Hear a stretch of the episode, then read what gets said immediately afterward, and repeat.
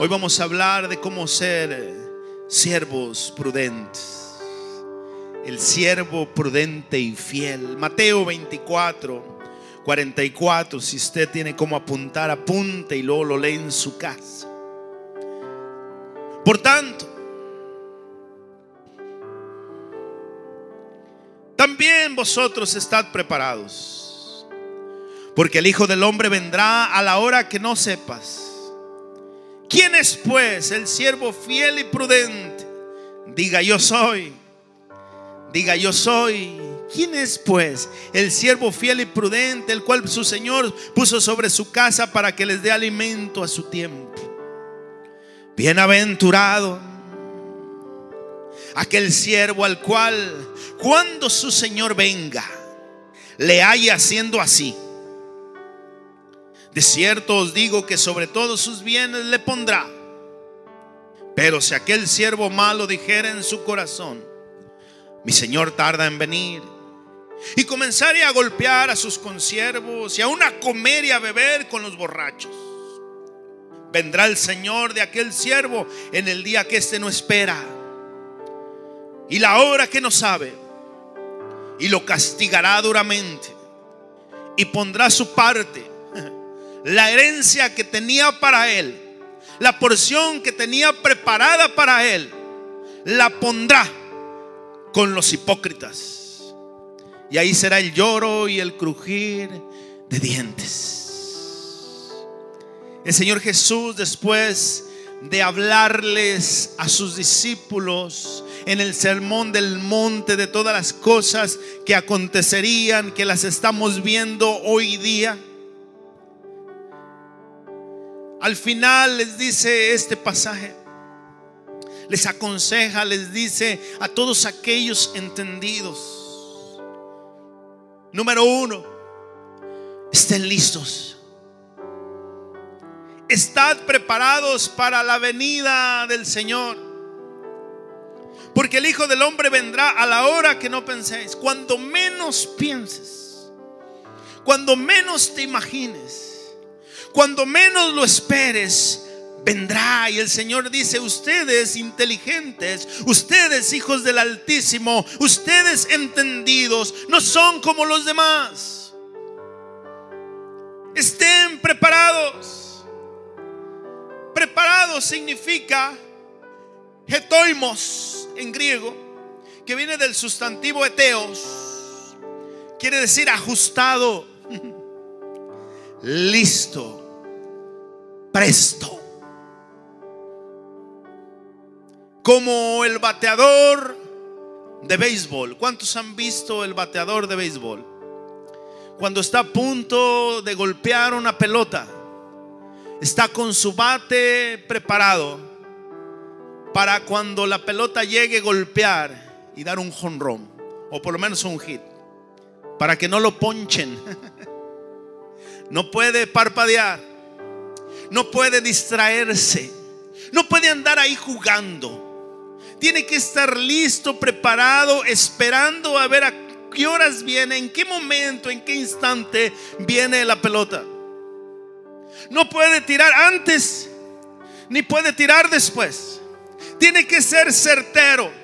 Tiene que dar al blanco un golpe preciso. Y el Señor esta palabra la está usando y está diciendo, estén preparados como ese bateador de béisbol. Obviamente no dice ese el Señor. Yo le estoy dando el ejemplo de lo que quiere decir. Pecado quiere decir errar al blanco. Eso es pecado. Si hierra, si no da en el blanco, está pecando. Y el Señor dice, estén preparados. También habla Lucas acerca del mismo tema y dice que las, la luna y las estrellas van a dar señales, el mar va a bramir, hermano, va a haber confusión en la gente, va a haber mucho temor. Entonces verán al Hijo del Hombre descender con poder y gloria y dice ahí Lucas 21, 28. Cuando estas cosas comiencen a suceder. Cuando ustedes miren que lo que le estoy diciendo está sucediendo. erguíos y levantad vuestra cabeza, porque vuestra redención está cerca. No te puedes distraer. Tu redención está cerca. Mire lo que dice esta versión. Cuando ustedes vean que esto sucede, no tengan miedo como los demás, no se escondan como los demás, no vayan a correr al pecado, al contrario, estén atentos, pónganse de pie, enderecense, levanten la mirada, levanten la cabeza, porque Dios los salvará pronto.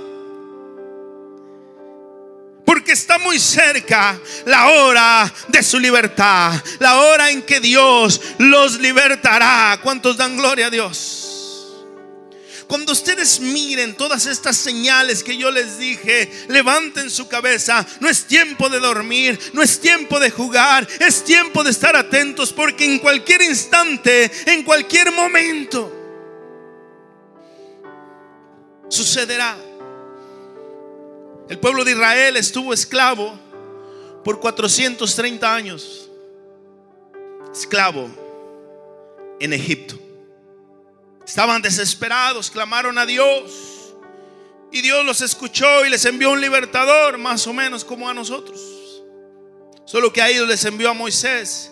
A nosotros nos envió a Jesucristo. ¿Cuántos dan gloria a Dios por Cristo? ¿Cuántos dan gloria a Dios por nuestro libertador?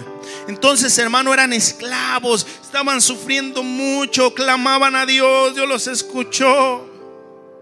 Y llegó la hora de su libertad. Llegó la hora de su redención. Y Dios les dio instrucciones para salir de Egipto. Y dice, tienen que estar preparados para salir violentamente. Cuando llegue el ángel de la muerte y esté matando a los primogénitos cuando el país de Egipto, cuando sus capitanes, sus generales, su ejército, cuando el faraón esté confundido, ustedes estén preparados. Dice Éxodo 12:10. Y lo comeréis así. Le está hablando de la Pascua ceñidos vuestros lomos, vuestro calzado en vuestros pies y vuestro bordón en vuestra mano. Lo comeréis apresuradamente es la Pascua del Señor. ¿Cuántos no entendieron eso? Escuchen bien. Además les está diciendo, deben comer rápidamente. Tiene que ser ya. No se pueden sentar a comer, no se pueden sentar a divertir, no pueden perder el tiempo. Tienen que comerlo rápido con la ropa y las sandalias puestas y la vara en su mano, como si estuvieran apurados por salir. Yo le hago una pregunta. ¿Cuántos están apurados por salir? ¿Cuántos esperan la redención gloriosa? ¿Cuántos esperan un cuerpo glorificado? ¿Cuántos esperan ver a Dios? Ceñidos vuestros lomos. Quiere decir con la ropa puesta.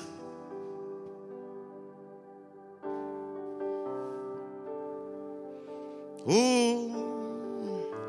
la ropa significa nuestras acciones. En lo espiritual, ropa, vestimenta, significan nuestras acciones, nuestras actitudes, nuestras obras producidas por la fe. Es la ropa. ¿Cómo están tus obras? ¿Cuál es tu actitud frente a la situación? El Señor dice, coman rápidamente, ciñanse, pónganse la ropa. ¿De verdad hemos creído? Yo le hago una pregunta y es personal. ¿De verdad has creído en el Señor Jesucristo? ¿De verdad eres cristiano? Ayer fuimos, hermano, a una iglesia con el pastor Nets Gómez y él predicaba, él decía, tienes que examinarte si todavía andas en la fe o no. ¿Todavía andamos en la fe, hermanos? ¿O ya no? Ceñidos vuestros lomos. Dice Apocalipsis 19, 7, que a la novia, a la esposa se le concedió vestirse de lino fino resplandeciente. Las acciones justas de los santos es el lino fino. Y dice el Señor, tienen que estar preparados, vestidos de obras de justicia, vestidos de acciones, vestidos de determinación, de que de verdad han creído, de que de verdad están esperando la redención. Y hay gente que parece que no parece que no le importa, parece que no le interesa, porque no ha creído.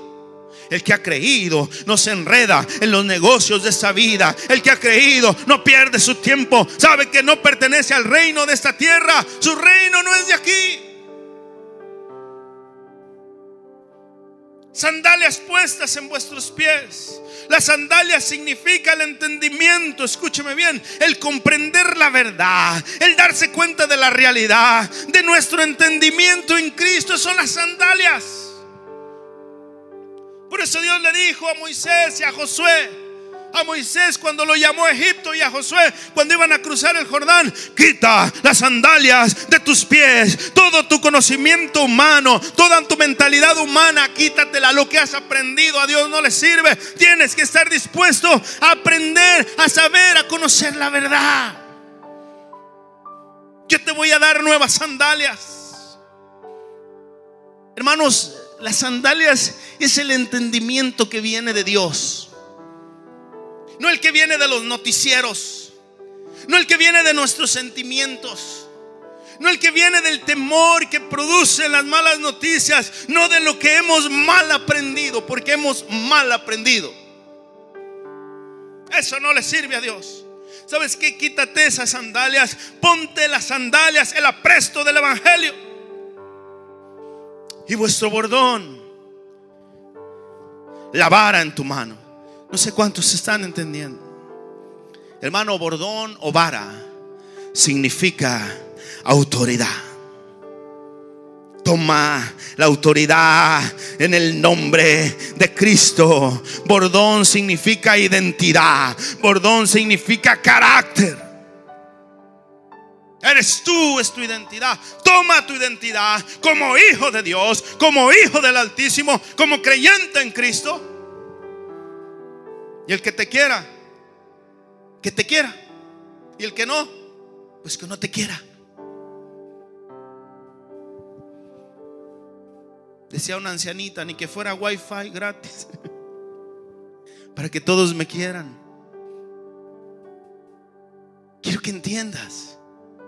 Al momento que tú dices que eres cristiano, al momento que tú te comportas como cristiano,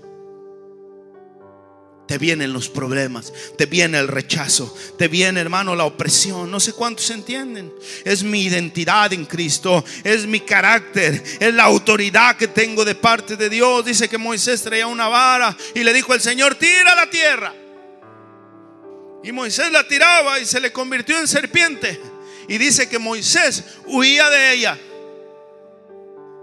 Y por ahí anda mucha gente huyendo de su autoridad, huyendo de la identidad que Dios le dio, escondiéndose en cuevas, escondiéndose en pecado, escondiéndose en su baja autoestima, escondiéndose causando lástima.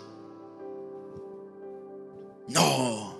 Toma tu bastón, ponte tus sandalias, ponte tu ropa, ciñete tus lomos, preparados, listos, prestos. Número dos, prudentes y fieles. Oh, pastor, ¿por qué habla de esto? Me ofende, pastor. ¿Quién es el siervo? Fiel y prudente. Quiero que entienda quién es el siervo fiel y prudente, el cual su Señor pone sobre su casa para que dé alimento a su tiempo. Ese es el siervo fiel y prudente. Póngame atención. Fiel significa que no cambia. No cambian las circunstancias, no cambian las situaciones, no cambia aunque su estado de ánimo esté por los suelos. No cambia, ese es fiel, no se mueve, no es de doble ánimo. No dice hoy sí y mañana no sé y pasado quizá y tal vez. Hermano, es doble ánimo y el hombre de doble ánimo es inconstante en todos sus caminos. Una persona fiel cumple lo que promete. Aunque le cueste, aunque pierda, aunque tenga pérdidas. Un hombre fiel, una persona fiel, tiene sus prioridades en orden. Yo sé que es lo más importante. Hay emergencias, hay urgencias, hay importante y hay sin importancia. Hermano, el infiel pone lo que no tiene importancia arriba. ¿Por qué no vino a la iglesia? Oh, porque se fue a la playa. tiburón se lo va a comer. Fiel quiere decir honesto. Es sinónimo de fidelidad. Honesto, noble, honrado, sincero, leal, exacto, verdadero, seguro, devoto, seguidor, feligrés, creyente. Bienaventurado el siervo, fiel. Jesús le dijo a su discípulo, apóstol Tomás, Tomás, sé creyente y no incrédulo. Sé creyente y no incrédulo. Y prudente significa inteligente. Hermano, que solo hace lo que conviene. No se deja engañar. No se deja seducir. Sabe y conoce el valor de las cosas. Hermano, entiende cuál es el verdadero valor de las cosas. Tiene valores. Sensato, juicioso, reflexivo, cauteloso y discreto. Como las cinco vírgenes. Había cinco insensatas, pero había cinco prudentes que guardaron aceite para esperar el esposo. Las insensatas se fueron a jugar. O como Jacob. Quiero que entienda, hermano, la diferencia entre ser prudente entre ser fiel y prudente. Jacob había cometido un error, engañó a su hermano Esaú y al encuentro con él se iba a encontrar con él y venía con 400 hombres para destruirlo.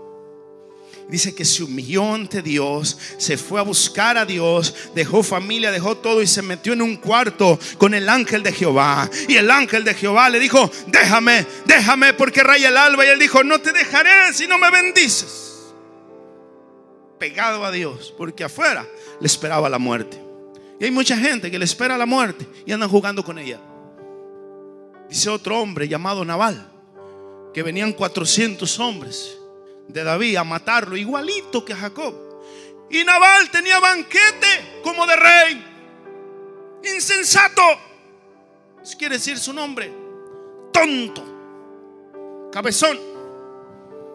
Quiero que entienda prudente y fiel. Primera de Corintios 6:12, apúntelo. Todas las cosas me son lícitas, mas no todas convienen. Todas las cosas me son lícitas, mas yo no me dejaré dominar por ninguna. Eso es ser prudente. Yo lo puedo hacer todo. Pastor, ¿es pecado hacer esto? Mejor pregúntele, ¿conviene hacer eso? ¿Le sirve, le beneficia? 1 Corintios 10, 23, todo me es lícito, pero no todo me conviene. Todo me es lícito, pero no todo edifica. Ninguno busque su propio bien, sino el del otro. Y habla de todo.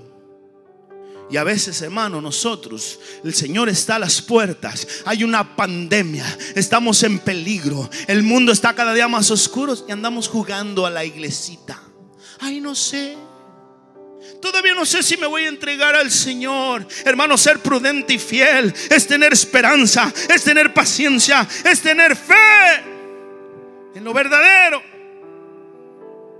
Pero lo más importante es actuar como que tiene fe, como que tiene esperanza, como que tiene paciencia. No sé cuántos me están entendiendo. ¿Cuántos entienden? Una cosa es decirlo y otra cosa es probarlo a la hora de la hora. Número tres, que su Señor venga y lo haya haciendo su voluntad.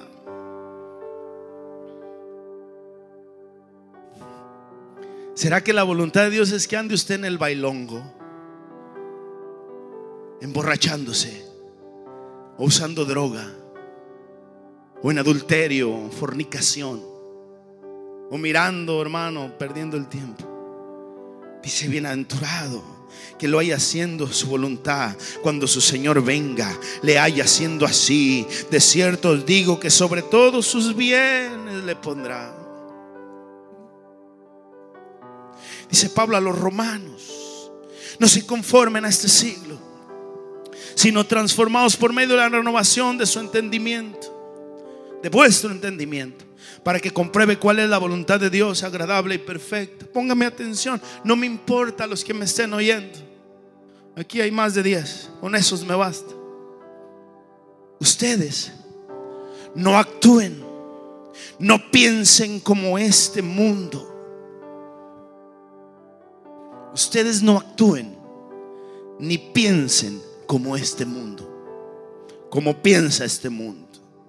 Ustedes tienen la autoridad de renovar su mente para que comprueben cuál es la voluntad de Dios.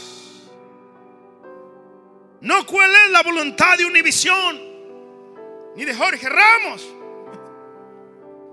ni del locutor famoso, sino de Dios al cual nos vamos a enfrentar. Quiero que entienda, según estudios científicos, se estima que tenemos unos 60 mil pensamientos diarios. 60 mil al día. Como bombas, como flechazos, como misiles cada día. Y la mayoría son negativos. Este estudio es secular. La mayoría son negativos, repetitivos de nuestro pasado, hermano, que sin darnos cuenta, sea que son tantos, pero que nosotros decidimos cuáles se quedan y cuáles se van.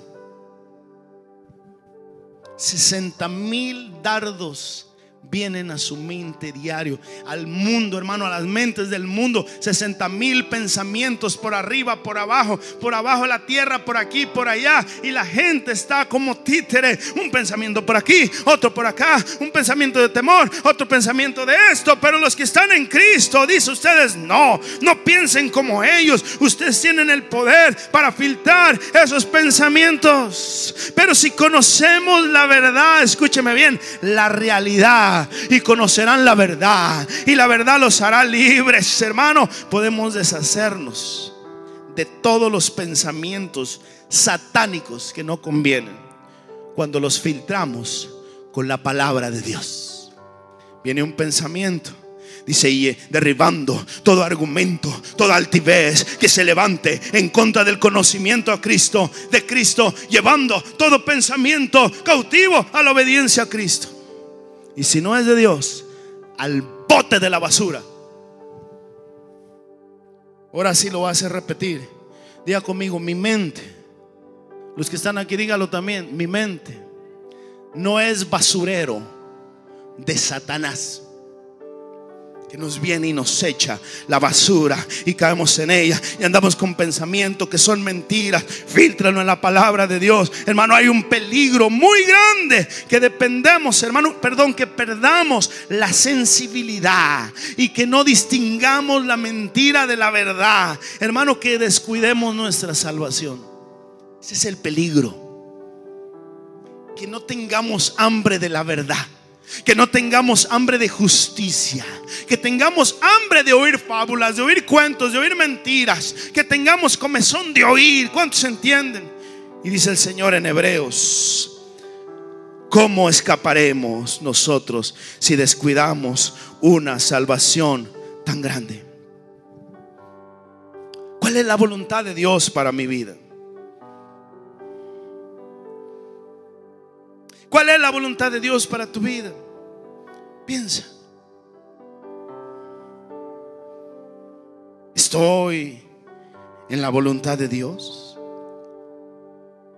¿Estoy haciendo lo que Dios me manda? Yo no sé. Dice Mateo 7:21. No todo el que me dice, Señor, Señor, entrará en el reino de los cielos. Hmm. sino el que hace la voluntad de mi Padre que está en los cielos. Muchos me dirán en aquel día, Señor, Señor, no profetizamos en tu nombre y en tu nombre echamos fuera demonio, en tu nombre hicimos muchos milagros. Y entonces yo les declararé, nunca los conocí, apártense de mí, hacedores de maldad. Señor, pero no cantaba yo en el púlpito, en el altar. Señor, no tocaba. ¿Te acuerdas que hacía llorar la guitarra? El piano. ¿Te acuerdas la batería? ¿Te acuerdas, Señor, que yo hacía la miria? Ya les cayó a los de la miria. No te conozco. No te conozco. Como tú dices que soy tu Señor y haces lo que tú quieres. Como tú dices que soy tu marido, porque eso es lo que quiere decir. Señor, quiere decir mi marido, mi esposo, al que estoy unido como una sola carne. El que se une al Señor, un espíritu es con Él. Hermano, la comparación de la unión al Señor es como un matrimonio. Dejará al hombre a su padre, a su madre, se unirá a su mujer y los dos serán una sola carne. Y el que se une al Señor, un espíritu es con Él. ¿Qué me dice Señor? Y al final, haces lo que tú quieres. ¿Cómo te voy a tomar a mí mismo si ni siquiera te interesa lo que hay en mi corazón? Es que estoy ofendido y Dios no estará ofendido también. Es que me duele lo que me hicieron. ¿Y a él no le duele lo que le hiciste? Qué egoísmo. Número cuatro.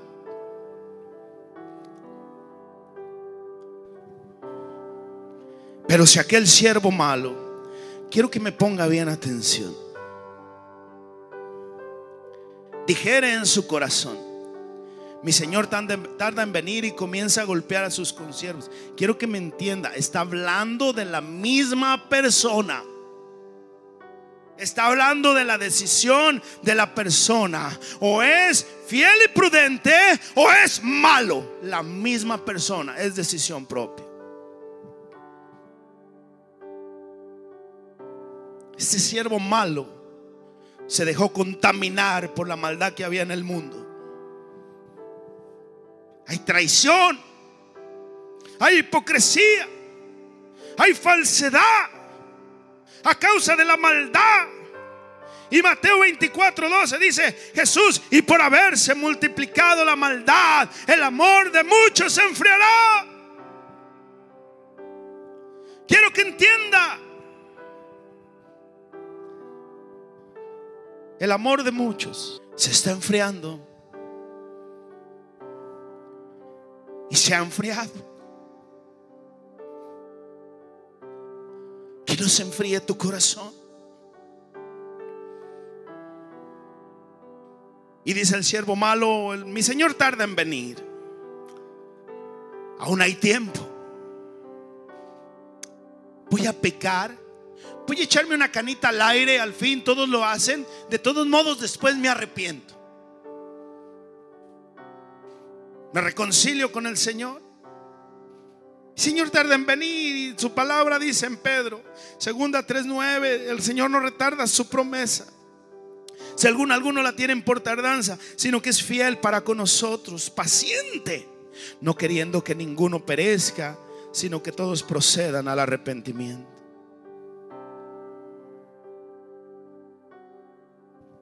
Puede ser hoy, puede ser ahora. No podemos permitir que la iniquidad nos contamine, que la maldad nos contamine. Hermano, quiero que ponga atención.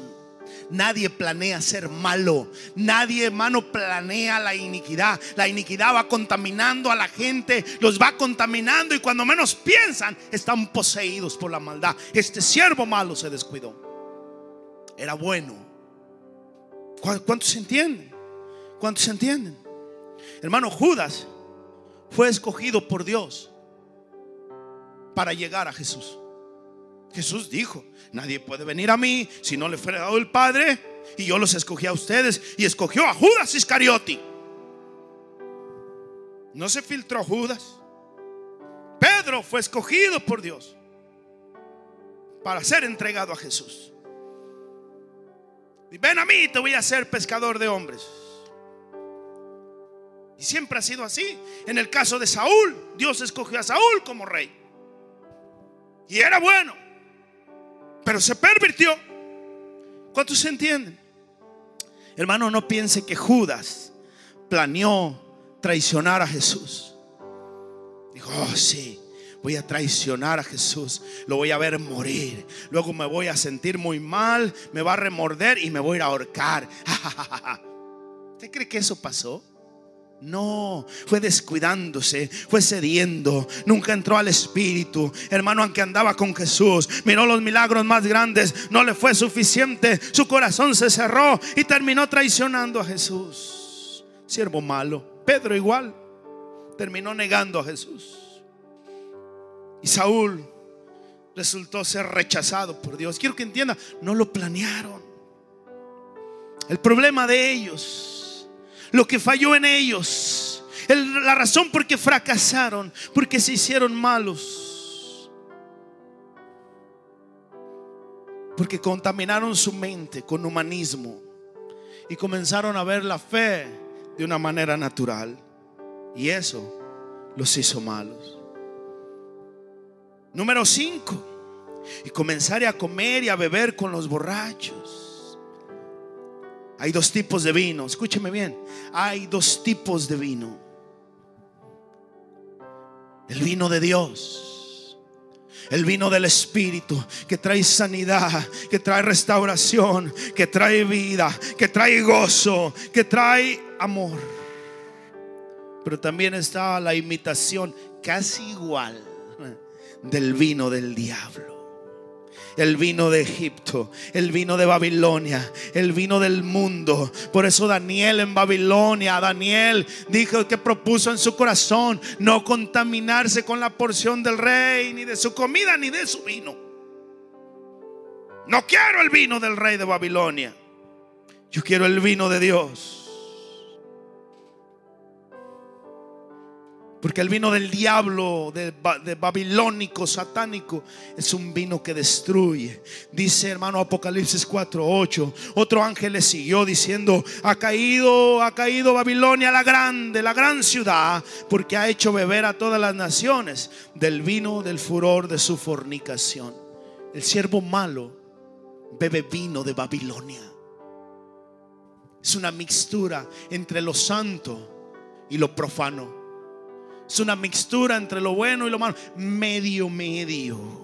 Y hay gente bebiendo de ese vino. Pero el vino que Dios ofrece es el vino del Espíritu Santo que nos enamora de Cristo, que nos enamora de Dios, que hermano que nos lleva a hacer locuras por Dios. A cualquier hora del día, a cualquier hora de la noche, estamos dispuestos a hacer lo que Dios nos diga. Por muy raro que parezca. Mire que decir que amen a sus enemigos. ¿A quién se le ocurre? Si me cuesta amar a mis amigos, hay unos que son bien difíciles. Yo soy un difícil. Ahora viene este, dice, ¿sabes qué? Amen a sus enemigos, bendigan a los que los persiguen. Si tu enemigo te pide tu capa, dale también la túnica. Si te hieren una mejilla, ponle la otra. Y si te pide que vayas con Él una milla, ve con Él dos. Este es el vino que nos hace hacer locuras, nos alegra el corazón, nos quita la amargura, nos hace valientes, nos hace rebosar de gozo. El Señor dice en Efesios 5:18, nos emborrachen con vino, porque eso les arruinará la vida. En cambio, sean llenos del Espíritu Santo. Vamos a ponernos de pie, por favor. Es la alegría pura. Es el gozo puro. Hermano, el vino que ofrece el mundo es temporal. Pero el vino que ofrece el Espíritu Santo trae consecuencias eternas. El gozo no se va, la alegría no se va. Y dice que el siervo malo comienza a beber con los borrachos. Vino de este mundo. 2.8 millones de personas mueren a causa del alcohol directamente cada año. Sin contar el resto de tragedias, el alcoholismo, la violencia. Sean llenos del Espíritu Santo. Dice su palabra, escúcheme bien.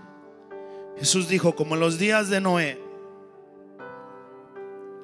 todos comían y bebían y se contaminaban unos a otros, se pervertían cada día, hasta que el día que no entro en el arca, así será la venida del Hijo del Hombre.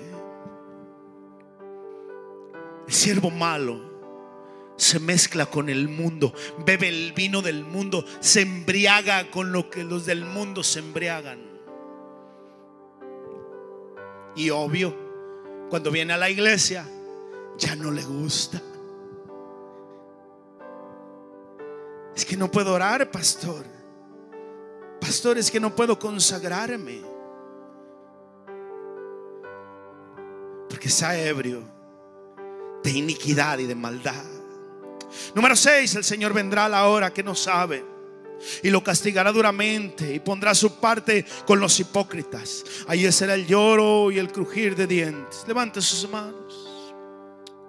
Esta no es una amenaza, es más bien una promesa. No es para tener miedo, ni para vivir asustado, sino que es un panorama completo de cómo son las cosas.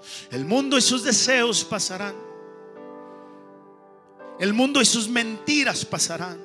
No todo lo que se dice en la miria, en la televisión, las noticias es verdad. Esto, la palabra de Dios, es verdad. Y los hijos de Dios se guían por la palabra de Dios, por el Espíritu Santo de Dios. Se embriagan con el vino de Dios, no con el vino de los borrachos de este mundo. Deuteronomio 30, 19 los cielos y la tierra. Llamo por testigos hoy contra vosotros. Que os he puesto delante la vida y la muerte, la bendición y la maldición. Escoge pues la vida para que vivas tú y tu descendencia. Cierra tus ojos. Te voy a leer otra versión. Mira lo que dice. Hoy te he dado a elegir entre la vida y la muerte. Hermano, hay vida y hay muerte. Y tú decides qué es lo que escoges. Entre bendiciones y maldiciones. Ahora pongo el cielo y la tierra como testigos de la decisión que tomes.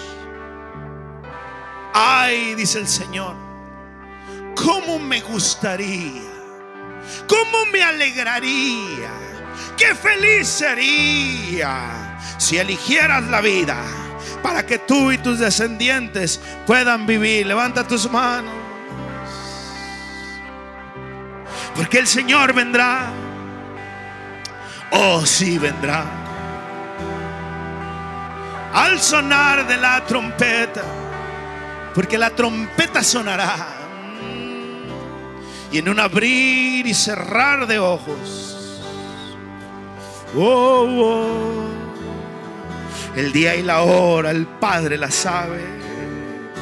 O si vendrá. Prepárate. Está listo. Está pendiente.